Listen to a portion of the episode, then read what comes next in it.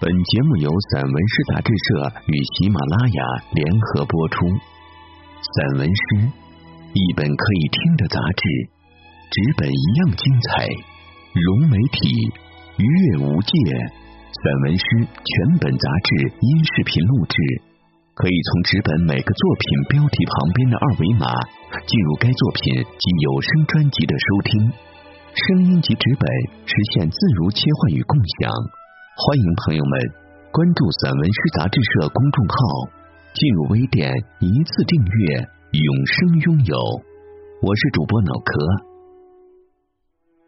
木，陈朴。一根木头的选择，一根木头就是一棵树的儿子。一棵树长大了，就要像一个青年一样参军入伍，有去抛头颅、洒热血献身祖国的精神；就要有像一块铁想要变成钢一样立志成才的愿望；就要有舍得用自己的身躯去保护身下那些花花草草和小动物、小昆虫的勇气。以前在森林里的时候，大家都是木头，只不过高低胖瘦不同而已。如今，我们回到了生命的本初，我们必须有自我的选择。选择的对与错，只有进入了那种生活状态，才能体会到。若不如此，任凭你口若悬河、滔滔不绝，都无非是过过口舌之瘾。一条凳子的愿望，一条凳子，半根木头，一生长度，半生知己。一条凳子的愿望很小，小到也许直到散架那一天也实现不了。一条凳子，希望每时每刻都有人坐在他的头顶歇息。他生而为凳子，一生为凳子。他是木头世界的老黄牛，从不曾想变成沙发，被人用垫子盖在上面，给他一丝柔软。他知道那样很闷，会喘不过气来。一条凳子不希望有人不小心推倒了桌子上的玻璃水瓶，水流在他身上，给他洗了一次澡。虽然洗一次澡很舒服，但是他认为那样是浪费，是可耻的。他知道水资源很珍贵，浇灌在小树苗根上，人间的春天就会更美丽。让累了的小鸟喝上一口，大自然就会更和谐。一条凳子唯一的好处就是，在主人看电视的时候，它可以躲在下面偷偷看一眼，却从不会被发现。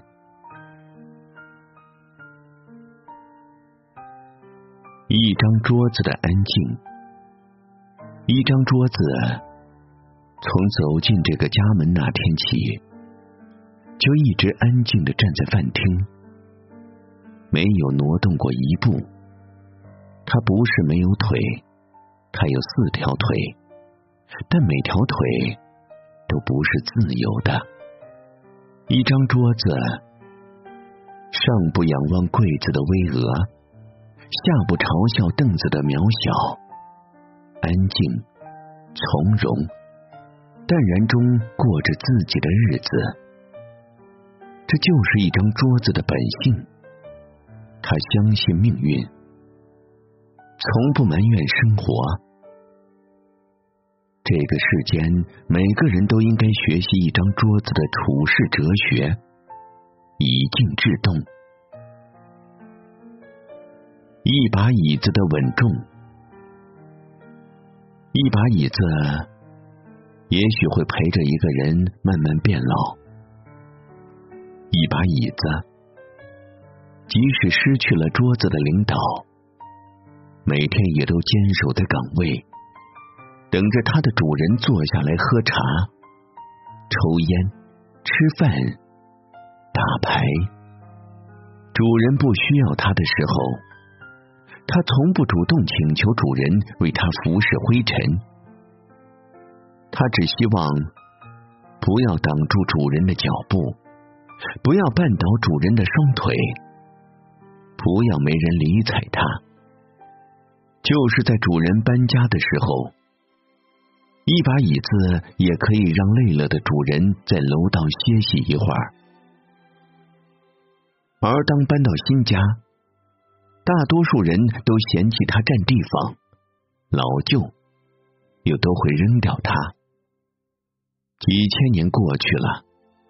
我没有见过一把椅子强求主人将它一起带走，去享受新生活的。一个柜子的命运，一个柜子总是靠在墙角，他不敢抬头，抬头就是天花板，稍不留神还可能会有一块墙皮掉到嘴里或眼里。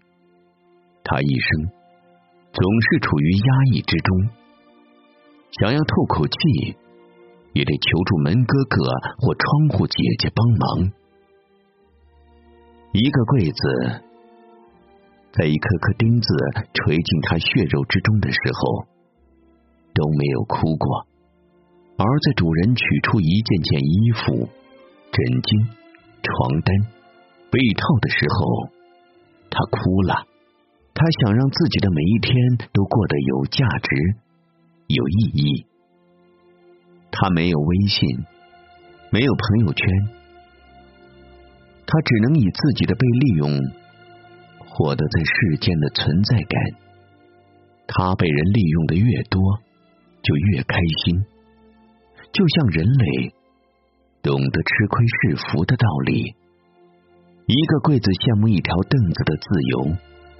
偶尔阳光明媚的时候，还可以跟着主人去院子里溜溜。正如一条凳子也羡慕一个柜子的庞大，从不用担心偶尔会被动怒的主人拎起来一把甩在地上。一个柜子的命运成型时就已决定。纵使木头爸爸和大树爷爷绞尽脑汁，也是无用之功。他深知。不管以什么名称存在，只要偶尔有人用一块抹布擦去他身上的灰尘，就要好好活着，好好的完成自己的使命。